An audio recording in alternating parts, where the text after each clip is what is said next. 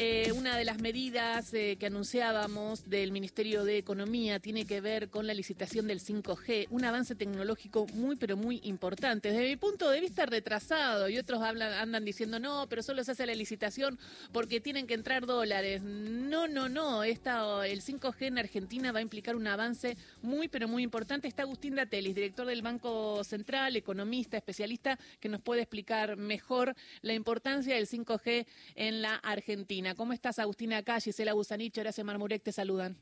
Hola, ¿qué tal? Buen día, ¿cómo estás? Buen día. ¿Qué te pareció la medida del Ministerio de Economía en ese sentido? No, muy buena. Mira, esto, a ver, desde todo punto de vista. Primero, el, económico directo de corto plazo es una muy buena noticia porque en el medio de estas tensiones que estamos teniendo sobre la brecha cambiaria, consecuencia de estas declaraciones completamente irresponsables desde, desde el espacio de la libertad avanza que generaron tanto descalabro estos últimos dos días, un anuncio que va a generar una oferta de 1.050 millones de dólares el día 24 cuando esto ingrese a partir de los pliegos de licitación eh, que, que, presentan las tres grandes telefónicas en el ENACOM, es una buena noticia porque genera ahí una oferta y ayuda a controlar la brecha cambiaria. Esto en el plano de lo financiero. Después, en el plano de la economía argentina, del desarrollo, del crecimiento, es una excelente noticia el desarrollo de la infraestructura tecnológica y todo lo que implica a nivel comunicaciones esta tecnología, que es un salto muy grande en relación al, al 4G, que es la tecnología que tenemos actualmente, hacia donde está yendo el mundo. Y además esto se vincula directamente con una medida que anunciamos, sobre todo a partir de que lo dijo el, el, candidato en el primer debate,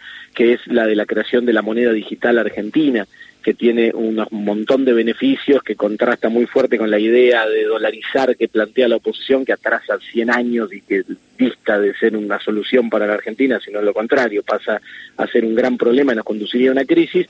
La idea de la moneda digital que requiere de conectividad y que requiere de conectividad a lo largo y lo ancho de todo el país y que todos los argentinos tengan acceso a esa conectividad, eh, este desarrollo que implica adoptar la tecnología 5G ayuda muchísimo. Así que digamos, desde todo punto de vista, tanto de lo financiero, el corto plazo, como el crecimiento, el desarrollo, el largo plazo, es una noticia excelente. Quien estuvo muy cerca de los pliegos y cómo iba a ser la licitación eh, fue Estados Unidos. ¿Por qué? Porque tiene su oposición a Huawei, porque lo que dice es que el 5G que viene de China puede tener interferencias en la seguridad y puede ser espiado.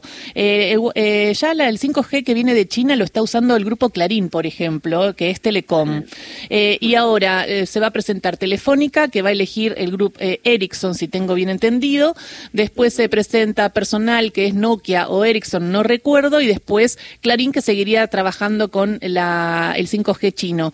Eh, respecto a esto, ¿me podés contar un poco? Porque Argentina decidió generar una neutralidad y que cada eh, empresa elija la norma. Sí, en realidad, digamos, con, con cuestiones técnicas, digamos, como te decía, esto, digo, yo lo abordo desde el punto de vista de los impactos económicos, digamos, las cuestiones técnicas y, los pliegos y las características de los pliegos, la FICO, el, el ENACOM, el Ente Nacional de Comunicaciones.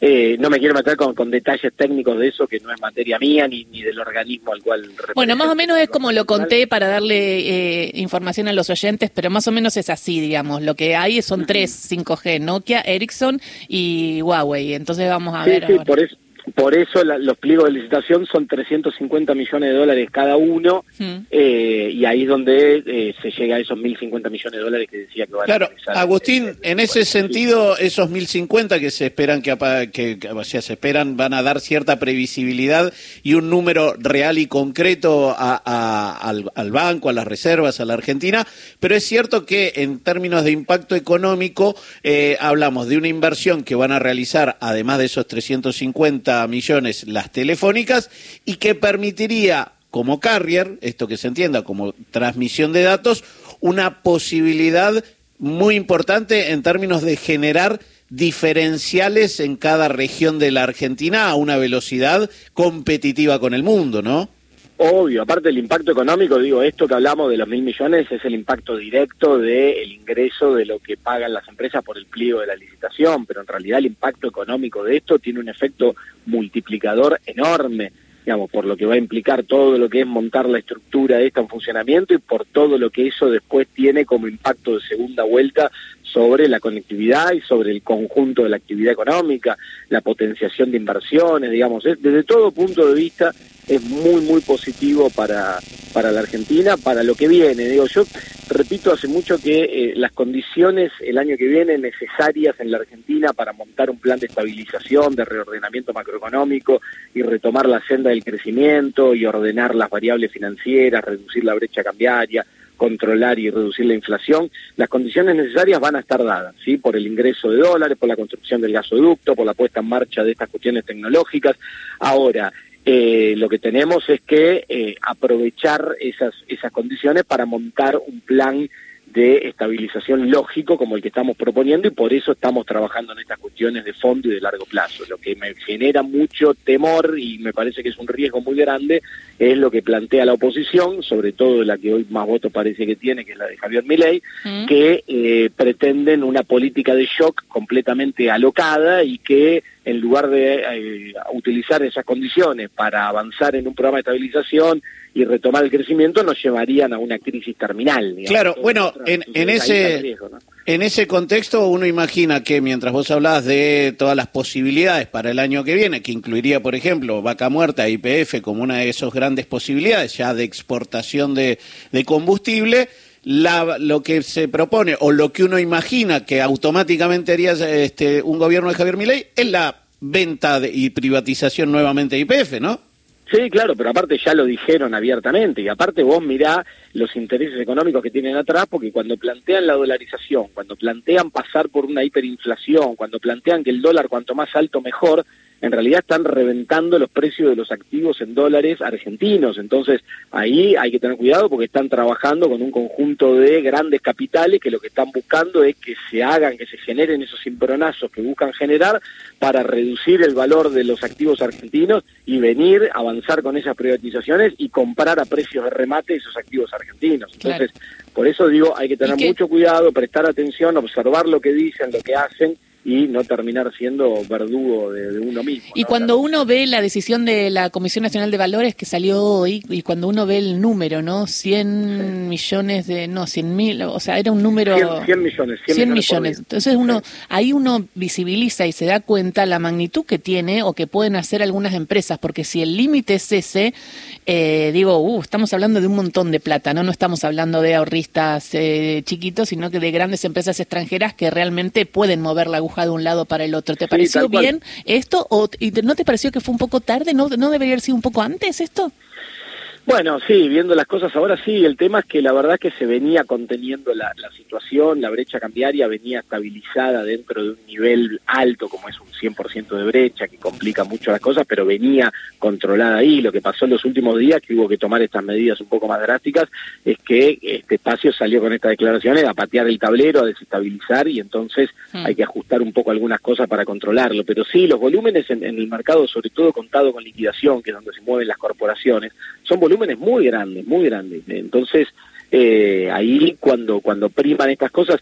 A ver eh, los que los que operan en ese mercado son eh, inversores avesados conocen del tema son informados y saben y saben que un dólar en la Argentina en torno a los mil pesos no tiene sentido y es una locura. Lo que pasa es que terminan convalidando esos precios porque bueno la amenaza de un espacio político que te dice que no tiene techo porque vos fíjate que la declaración de Javier Milei el otro día cuando dijo directamente el peso tiene que valer menos que excremento esa fue la frase lo que te está diciendo, en términos numéricos, es que el peso tiene que valer cero, ¿sí? Según su visión. ¿Qué, qué, argentino, no?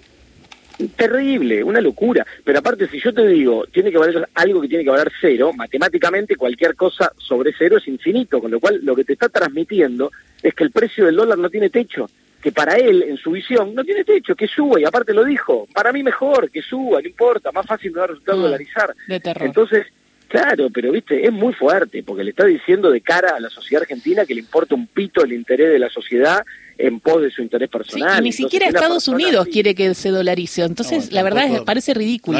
No hay, a la Reserva Federal no le interesa que, que, haya un país que maneje la misma plata que ellos. No, no, porque aparte te genera operaciones ilegales, te atrae operaciones que que no deberían atraerse. Digamos, hay todo, fíjate lo que pasó en Ecuador, ¿no? En Ecuador hubo todo un movimiento vinculado al narcotráfico y otras operaciones a partir de la opción del dólar como moneda de curso legal.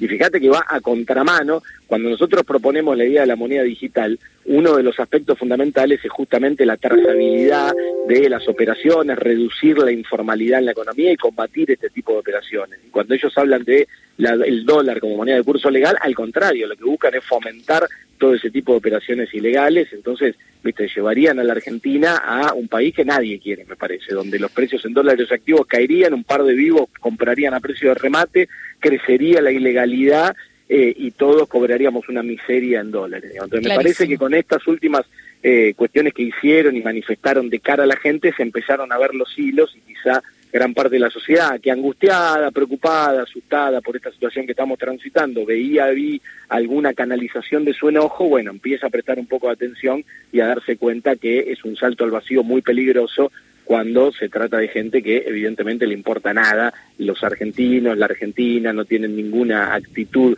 eh, en beneficio de la población, sino todo lo contrario. Clarísimo, Agustín Datelis, muchísimas gracias por esta charla con Radio Nacional. Gracias a ustedes, buen día. Beso grande. Agustín Datelis, director del Banco Central, pasó por Radio Nacional.